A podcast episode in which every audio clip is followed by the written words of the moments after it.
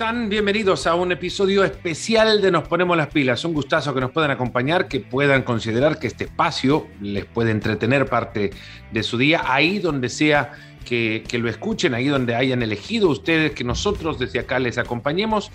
Pues muchísimas gracias. Episodio especial digo porque nunca o no regularmente se suele tener a una de las figuras más importantes que ha dado uno de los deportes más populares en el, en el mundo en toda su historia. Y ese es el invitado que ahora viene adelante a, charlar con nosotros. Desde Kobe, en su casa en Japón, lo encontramos en la grabación de este programa un día viernes eh, a las 8.30 de la noche en su, en su ciudad, en la ciudad en la que ahora él reside, a donde ha decidido ir a, a continuar o a prolongar su carrera futbolística. No sabemos si ahí es donde quiere terminarla, pero sí seguramente a donde ha llevado su carrera que siga eh, engalanando campos como en tantos otros estadios así lo hizo, y de esos estadios a donde él ha jugado nos estará hablando también el invitado del día de hoy. En la previa a uno de los partidos más importantes en el calendario futbolístico mundial, independientemente del momento de los equipos, de la forma deportiva en la que entren a este partido, los jugadores cambian seguramente, pero no, no dejan de tener figuras rutilantes, algunas quizás todavía por ver sus mejores épocas, unos pasando por ellas, como el caso de Karim Benzema en el Real Madrid. Dos equipos que entrarán a este partido del domingo en el Camp Nou con el resultado europeo como, creo, eh, condicionante de su estado de ánimo, pero seguro también al momento del pitazo inicial, eh, cuestiones que quedarán tiradas al, margen, que servirán seguro para analizar las consecuencias de esos resultados en el partido que veamos, pero que para los jugadores poco significarán. Para que nos cuente de qué se trata jugar un clásico, vivirlo desde adentro y aquello que, que afecta al jugador cuando desde adentro se vive un partido, cómo lo vive ahora desde afuera, un jugador que es definición y sinónimo de fútbol. Dijo Guardiola alguna vez que tener a Andrés Iniesta en su plantel para él, para él era una, bendición. No se, peina no se pinta el pelo, no se pone aretes, no tiene tatuajes, entrena siempre bien. Cuando está lesionado quiere recuperarse pronto para poder ayudar. No hay una definición de ningún compañero que terminó convirtiéndose en amigo suyo que, que lo deje mal parado a un jugador que en la cancha eh, solo fue menos que su humildad Así lo definieron muchos también. Andrés Iniesta hoy nos acompaña en Nos Ponemos las Pilas. Andrés, qué gusto saludarte. Un saludo desde acá hasta, hasta Japón. ¿Cómo estás? Muy buenas. Pues todo bien. Por aquí ya acabando el día. Y, nada, todo, todo bien por aquí. Le voy a pedir a, Uriol que te, que te pase un, un video que te quiero mostrar. Uno necesita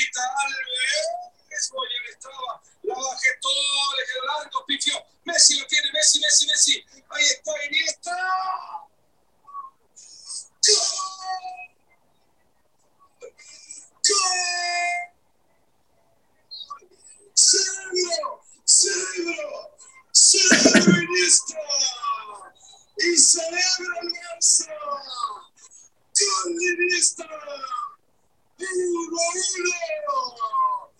Increíble las cosas que el fútbol.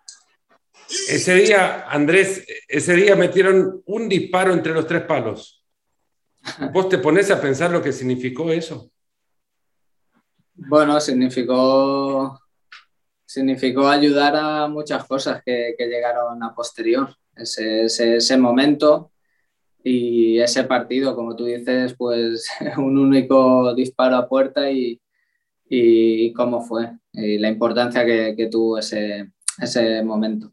¿Tenés algún recuerdo físico de aquel partido, la camiseta, los botines? Mm, pues tengo, creo que, bueno, tengo la, camiseta de Lampard, que creo que, cambiamos en, el final del partido, y, poco más, pero bueno, los, los recuerdos emocionales son, son los que, que se mantienen más que los físicos. Son las cosas que da el fútbol, ¿no? Porque aquel partido parecía imposible para ustedes. Eh, y no te voy a pedir que, que, que te quedes con un gol, pero de los que hiciste, evidentemente la varita del fútbol te tocó con la magia de poder estar en esos momentos. ¿Cuál gritaste más? ¿Este o el de Johannesburgo? no, los dos, los dos eh, a ver, los dos son, son diferentes en el sentido de que uno es una final de un mundial, el otro es una semifinal de Champions, pero los dos tienen, tienen esa fuerza emocional del momento que fue, del minuto, de, la importancia cada uno en su, en su caso, pero de, locura, de locura máxima, eh, los dos. Eh, como bien dices, pues me siento un privilegiado de haber vivido esos momentos en, en mi propia persona y sobre todo de, de haber eh, contribuido a la felicidad de, de, muchísimas personas. ¿Puedes gritar goles en tu casa? Porque digo, el clásico que se viene va a ser muy cerca de la medianoche en Japón. ¿Cómo ven sí. los partidos vos? ¿Sentado, solo, de pie, inquieto? No, a ver, por, por horarios es, muy difícil ver los partidos. Este, por lo menos, será en un horario más o menos normal para nosotros. Y ya esas, esa tarde, tarde-noche, digamos, pues eh, no sé, quizás con, con algún amigo que, que hay aquí, que, que, trabaja aquí junto a mí, o, o, solo en casa, pues lo veré. Los peques ya, ya estarán durmiendo pero, pero bueno, vamos a ver qué, qué pasa. Un clásico siempre es, siempre es distinto. ¿Cómo lo ves desde afuera? ¿Los, los, ¿Te pone nervioso?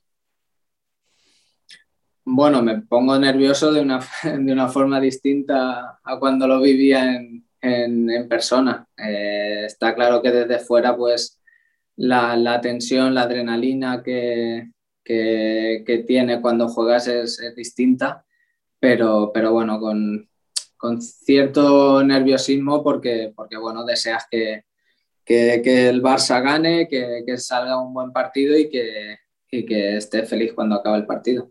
¿Cómo se viven desde adentro? Bueno, ¿Cómo es un día de clásico? No, un clásico no solo es el día. Eh, yo creo que es la, la, semana, son los días previos, son los días posteriores. Es, es, un partido distinto, un partido distinto que se vive con, de manera distinta, con, con, muchísima tensión, con muchísimas ganas de que llegue el partido. Eh, y luego el partido en sí, pues es, es algo, algo espectacular de, de, vivir. Por eso que he tenido la oportunidad de jugar eh, no, no, sé cuántos, pero, pero con muchísima, muchísima ilusión y, y tensión esos partidos. 38 jugaste y algunos de ellos con una particular cuota de crispación también. ¿Por qué aquella racha de partidos llegó a ese nivel de, de algidez, de tensión? Sí, es, a ver, hay que partir de la base de que los clásicos son, son partidos muy, muy emocionales, muy tensos, muy, muy, muy de, de, de dos, dos, equipos que, que, saben que son más que tres puntos y a partir de ahí, pues sí que es cierto que, que esa, esa, época o esa, o esa franja de, de, clásicos pues se vivieron de mucha tensión, sobre todo por, por todo lo que se generó fuera, fuera del propio fútbol. Creo que eso pues no fue, no fue agradable para nadie y, y afortunadamente pues se quedaron en, en solo unos cuantos. ¿Te tocó conciliar con tus compañeros de selección? ¿Te llegó en algún momento la necesidad de decir, vamos, calmemos un poco, bajémosle una rayita a esto porque nos estamos pasando? Sí, bueno, eh, hablamos, hablamos muchas veces en, en la selección. Eh, realmente fueron momentos muy difíciles porque, porque se vivían esos clásicos, digamos que con una tensión eh, desmesurada y luego pues teníamos que estar conviviendo en, en, la selección con un mismo objetivo que era una Eurocopa o, o cualquier partido. Y no, no, era, no era fácil porque creo que se, se traspasaron ciertos límites que, que, nunca debieron de traspasarse, pero bueno, afortunadamente todo, todo cambió y, y las aguas, como, como, se suele decir, volvieron a su cauce has visto todos los momentos del, Barcelona, desde que surgiste, encontraste un club en, un momento particular, después viviste el, momento más importante desde lo deportivo en la historia del club y ahora lo ves esto desde afuera. ¿Cómo definirías el momento actual del Barcelona? Bueno, desde fuera, eh, a mí como, como es jugador del Barça y, todavía jugador, pues me cuesta, me cuesta analizarlo porque, porque estando dentro eh, muchas veces eh, escuchas, escuchas muchas cosas que, al final a lo mejor no se van mucho de, la realidad. Y si estuviese dentro pues eh, te podría hablar con muchísima más causa. Desde fuera y viendo pues los últimos años no, es no, es una situación fácil, no es una situación fácil porque, porque bueno, eh, se está también dando un, un paso con, con, gente, gente nueva, gente joven, eh, gente que viene de fuera, jugadores que se han marchado y eso nunca, nunca es fácil, pero yo creo que lo importante es que, que el Barça sepa, sepa lo que quiere y sepa a lo que, a lo que quiere jugar y a partir de ahí pues que, que siga creciendo. Creo que es un proceso que, se está haciendo de, forma natural y que, no es fácil y que todo el mundo tenemos que, que confiar en que, en que esa buena línea pues eh, se acabará consiguiendo. Vos llegaste en un momento crítico también para el Barcelona, entraste en un momento crítico y da la sensación que la puerta se abre en esos momentos de crisis, que las oportunidades se encuentran ahí donde aparentemente se están cerrando puertas. Eh, ahora hay un montón de jóvenes, lo has dicho, ¿no? Si los nombramos, Pedri, eh, Gaby, Nico, vos fuiste joven en momentos de crisis. ¿Qué le puedes decir a ellos hoy día, desde tu experiencia? A ellos y a la tribuna también. Sí, no, bueno, yo lo único que tengo claro es que, la gente de casa no, eh, no, falla, eh, no falla. Eh, normalmente sí que es cierto que, hemos vivido momentos en los, que, en los que el equipo ha funcionado muy bien, la dinámica era muy, muy buena y, subía gente de la cantera y eso pues evidentemente que, que es mejor, pero hay otras situaciones como yo creo que cuando yo subí la situación era, era, era bastante, bastante negativa. Pero, pero bueno, que aprovechen su oportunidad, que saben que tienen la confianza del míster, que, que, en ese sentido es, es una persona que, que, está confiando mucho en, la gente joven y eso hay que, hay que valorarlo. Y, y, nada, que demuestren lo que tienen. Si al final eh, en el campo es donde, donde van a ganarse ese, respeto y esa, y esa continuidad. Lo único que, que no pensemos que eh, chicos de 17, 18 años tienen que ser la, la solución en estos momentos. ellos tienen que acompañar al equipo para que siga creciendo. No podemos tampoco ponerles la, la responsabilidad de que, de que sean ellos los que, los que tiren del carro, sino que sean esos jugadores que, que vayan acompañando para, para poco a poco pues ir cogiendo protagonismo y, y sentirse importantes dentro de, del equipo. Has dicho, hay que valorar que, que, el técnico los pone en la cancha. ¿Qué otras cosas se pueden valorar de lo que ha hecho Kuman? Bueno, yo creo que muchas. Eh, en el momento en el, que, en el que llegó, como he dicho antes, no, no, es nada, no fue nada fácil para, para, para él como entrenador, para la institución y eso pues nunca es fácil de, gestionar. A partir de ahí, pues bueno, siempre sabes que, que los resultados pues eh, mandan o son, son una gran parte, pero eh, yo creo que hay que, hay que seguir confiando en que, en que el equipo pues encuentre esa línea positiva, esa línea buena de juego y esa línea y estabilidad que, te dará para, para, optar a los títulos. Esa línea buena de juego, has hablado del estilo del Barça, vos lo definís. ¿Qué es ese estilo del Barça? Bueno, pues el estilo que, siempre hemos tenido en mente en el sentido de, dominar los partidos, de, asociarse, de, ser agresivos a la hora de atacar, de tener el protagonismo del partido, de manejarlo. Yo creo que, sigue, teniendo, jugadores para, ser capaz de, hacerlo. De hecho, creo que, lo hace y a partir de ahí, pues, como he dicho, necesita el, ese, ese, esa estabilidad para, para poder crecer. Depende de algún modelo, porque se habla muchas veces que el Barça no puede defender con tres en el fondo que, tiene que ser un 4-3-3. ¿Hay una obligación eh, ideológica por un modelo? Bueno, esto sería un debate eh, mucho, mucho más amplio que, decir que hay que jugar un sistema u otro. Eh, depende de, muchas, de muchas cosas o de muchos factores y también, pues, evidentemente, de, la idea que tenga el, entrenador en cada momento que sabe, sabe a, lo que, a lo que tiene que jugar el, el equipo. Yo, por mi por mi experiencia, pues prácticamente siempre he jugado en un, mismo sistema durante muchísimos años. Luego también he jugado en, otros, pero, pero la idea de, del Barça como, referencia que tenemos, pues es, es muy claro. ¿A quién estuviste como compañeros que cuando estuvieron en la cancha vos decís, este es entrenador? Pues no sé, bueno, ahora sí de los más recientes, pues te diría que Xavi, que ya lo es.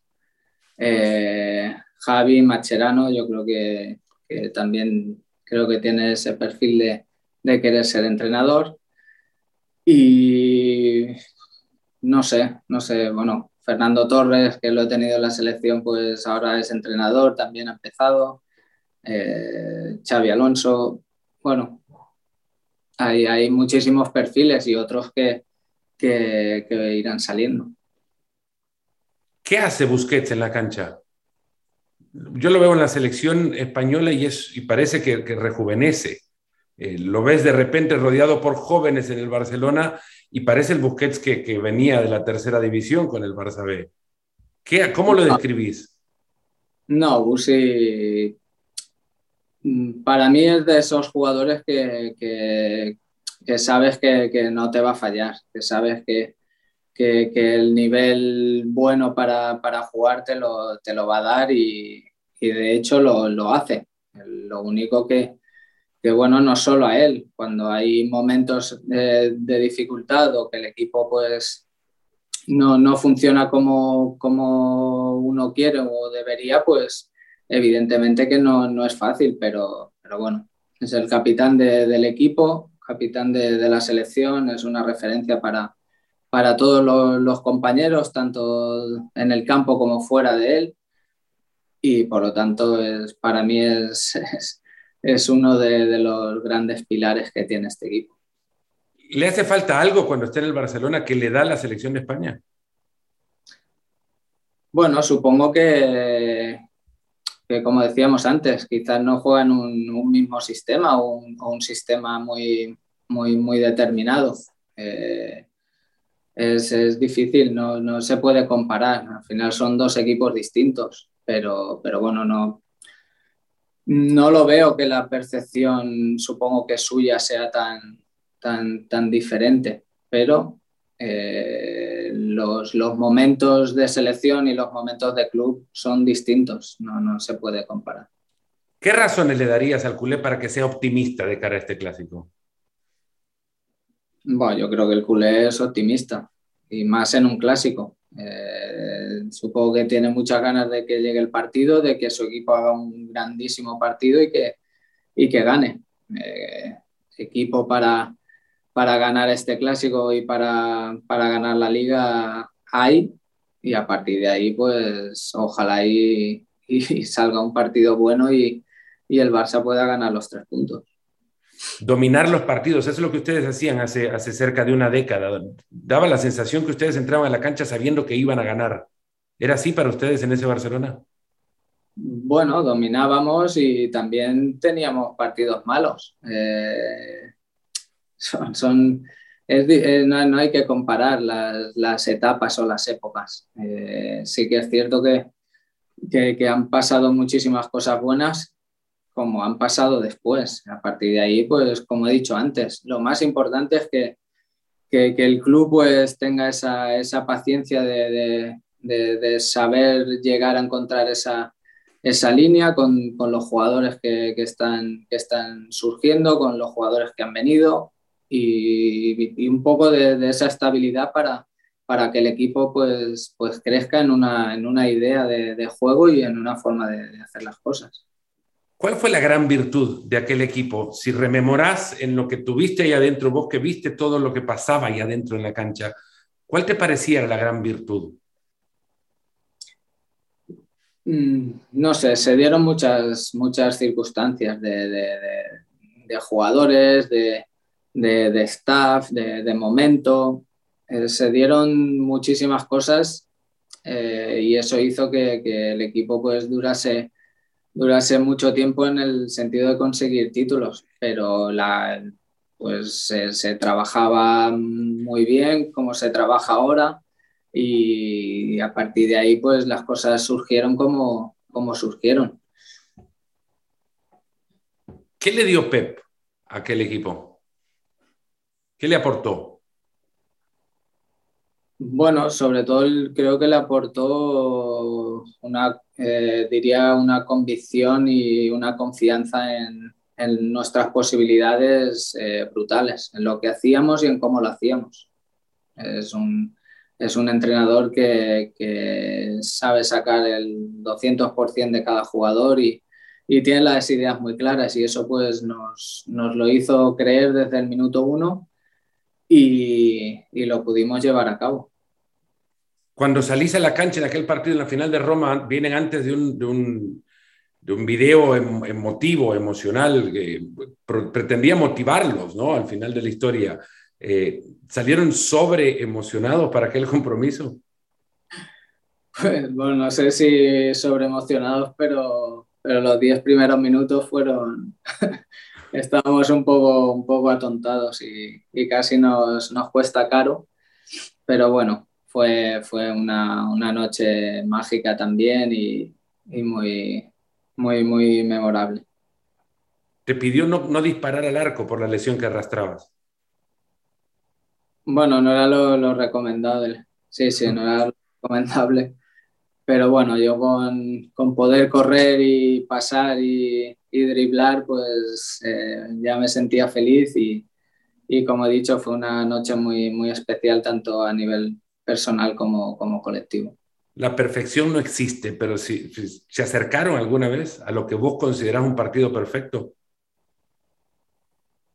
Bueno, tuvimos eh, los que quizás eh, partidos como, como, Roma o partidos como Wembley, las finales de Champions, eh, la final, otra final contra el Santos, la Intercontinental, eh, por, por, poner partidos así que tienen este renombre, sí. Luego, aparte de ahí, pues hay partidos de, en, la liga, en la copa, que, que han sido también muy buenos y, y, a lo mejor no tenemos tanto en la memoria. Realmente disfrutamos, disfrutamos mucho en, en esa época. Puede haber, sido, puede haber sido la final de Copa la última que jugaste, lo mejor que vos dejaste en el Barcelona. Ah, no, bueno, me gustaría pensar que, que después de tantos partidos eh, quedarme con uno es, es, difícil, pero, pero sí que me sentí muy feliz de, de, de poder hacer ese partido, de poder ganar esa copa. Eh, veníamos de, de haber fallado a nuestra gente con, con aquella eliminatoria en Roma y, y, era, un, era un día muy especial personalmente porque sabía que, que, que sería mi última final con el Barça.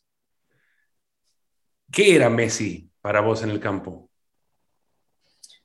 Bueno, Leo, eh, un poco puedo, puedo añadir que, que, no haya dicho ya, es, para mí, como siempre he dicho, es una garantía de, de, de, éxito o de, de, acercarse al éxito al tenerlo en el campo.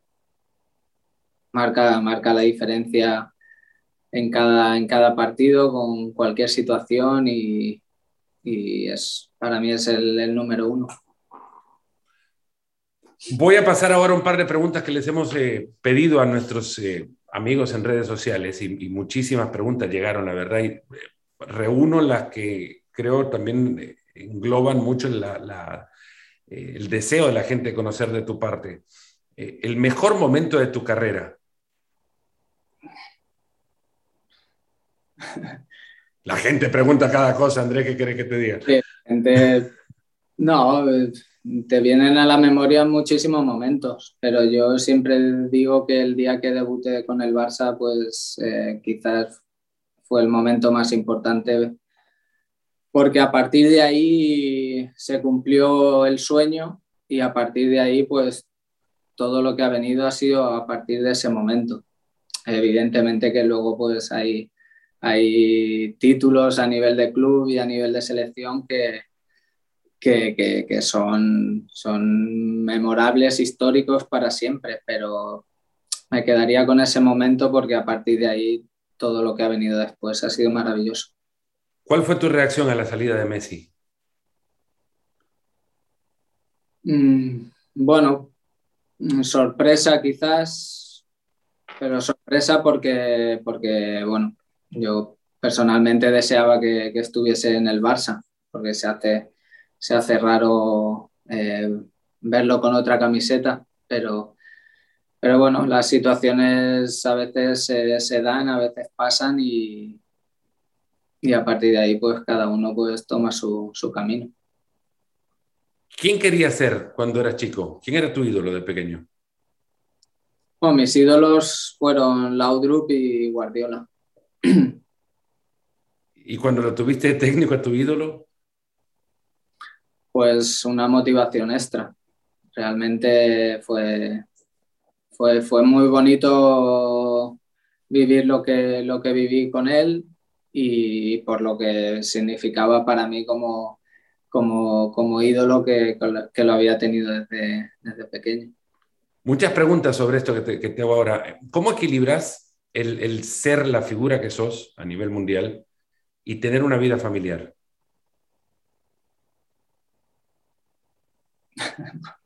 Pues fácil, bueno, fácil. Eh, bueno, somos. intento, intento disfrutar de mi familia, intento disfrutar de, mi pasión, que es el fútbol.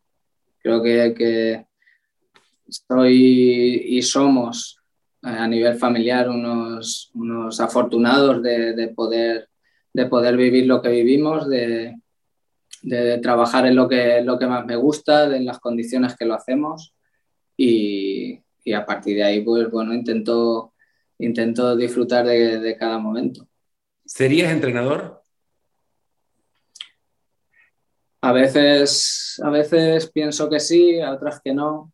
Eh, me gustaría tener, sacarme el título de entrenador y, en el futuro ya, ya veríamos qué, qué sucede. ¿Cuáles son las veces en las que no? Cuando ves las conferencias de prensa cada rato, las críticas de la prensa. No, no, no, no por eso, sino porque hay días que, que, tu cabeza te dice que sí, otros que no. Pero bueno, es que ahora estar centrado en el... Sigo disfrutando de, jugar, que es lo que, lo que más me gusta. Estoy muy feliz y contento de, esta experiencia y de cómo está yendo todo y bueno, poco a poco, pues sí que es cierto que el tiempo corre en mi contra, pero, pero bueno, ya se irá viendo para dónde, para dónde caigo. ¿Entendés que quieran un mundial cada dos años? Bueno, ni, ni sí ni no. no, no. A ver, el mundial es una cita, es la, la cita más grande, diríamos. Eh, pero, pero bueno, no sé, al final creo que como todo en el, en el fútbol, no sé qué cuestiones son las, las de que haya un mundial cada dos o cada cuatro, no sé qué pasaría con las Eurocopas, es decir, hay muchas, muchas situaciones a, a valorar, pero bueno, veremos qué es lo que, lo que se decide. Esta pregunta me genera mucha ilusión. Eh, no la creé yo, pero, pero sí me genera mucha ilusión. Imagínate que te toca enfrentar a un equipo en un 5 para 5, un partido en la calle cinco de enfrente, ¿no? Elegí vos y cuatro más para tu equipo. Pues Busi, Xavi, Leo y, un portero, Víctor. ¿Van a necesitar portero con semejante equipo? Hombre, hay que parar, ¿eh? ¿Algún estadio que te, haya, eh, que te haga falta por conocer o, que te haga ilusión el jugar ahí? Pues ahora, ahora que lo dices, no sé, diría que, que, afortunadamente he estado en casi todo el mundo jugando y en, en los grandes estadios de los grandes equipos. Eh, no, no sabría decirte si me falta alguno. Haces un repaso mental y puedes poner un pin en cada uno de los estadios más grandes. Sí, bueno, por eso, porque has jugado en, en Inglaterra, en Italia, en, en, Brasil, aquí en Japón. Bueno, en Japón, por ejemplo, jugamos ahora en Liga contra Yokohama Marinos. Eh, es el mismo estadio donde, donde hemos ganado las intercontinentales, por ejemplo. Bueno, eh, afortunadamente con tantos partidos, pues ha recorrido, diría que prácticamente todos los estadios. Preguntas rápidas y sin tiempo para pensar. Así, lo más rápido. Con esto cerramos. ¿Sushi o jamón? Difícil, ¿eh? Pero, bueno, cuando estoy en España, jamón y Japón, sushi. ¿Pollo o carne? Pollo. ¿Vino o cerveza? Vino. ¿Messi o Cristiano? Leo. ¿Clásico o reggaetón? Clásico. ¿Blanco o negro? Negro. ¿Mbappé o Haaland? eh, Mbappé. ¿Un gol o una asistencia? Un gol. ¿Champions o Mundial? Mundial para selección, Champions para equipo. Bien hecha esa. ¿Quién es el nuevo Iniesta? Eh, no hay, cada uno es cada uno es uno mismo. ¿La pierna derecha de quién? La pierna derecha de Rakiti. ¿La zurda de? De Leo. ¿El remate de cabeza de quién? De Falcao. ¿La vista de? Xavi. Andrés, muchas gracias, de verdad. Ha sido maravilloso. Muy bien, un placer y, y bueno, si no me equivoco, es el primer clásico que, que tenéis para retransmitir, ¿no? Sí, es el primer clásico en un montón de tiempo. Se ha pasado un tiempo desde el último que tuvimos, que estuviste vos seguramente en la, en la cancha y ahora arrancamos con un nuevo ciclo. Así que, pues un deseo de tu parte no vendría nada mal, que nos vaya bien de acá a los próximos años. Que vaya muy bien y, y muchísima suerte. Lo mismo desde acá, ante lo mismo de acá y con la presentación de un nuevo proyecto también que se viene dentro de poco. Pues sí, con, con mucha, mucha ilusión y muchas ganas. Éxito en todo, Andrés. Eso ya lo seguro viene garantizado con una persona como vos. Un abrazo. Y hasta acá llegamos en esta edición de Nos Ponemos las Pilas. Un fuerte abrazo para quienes están en Estados Unidos. Disfruten del clásico este domingo 24 por ESPN Plus. Suscríbanse y bajen la aplicación para disfrutar de un partidazo de verdad. Insisto, independiente de cómo entren los equipos, estos partidos son únicos y no dejan ajeno a nadie en el planeta fútbol. Espero que hayan disfrutado tanto como yo disfruté la charla con Don Andrés Iniesta. Un fuerte abrazo y hasta el próximo episodio.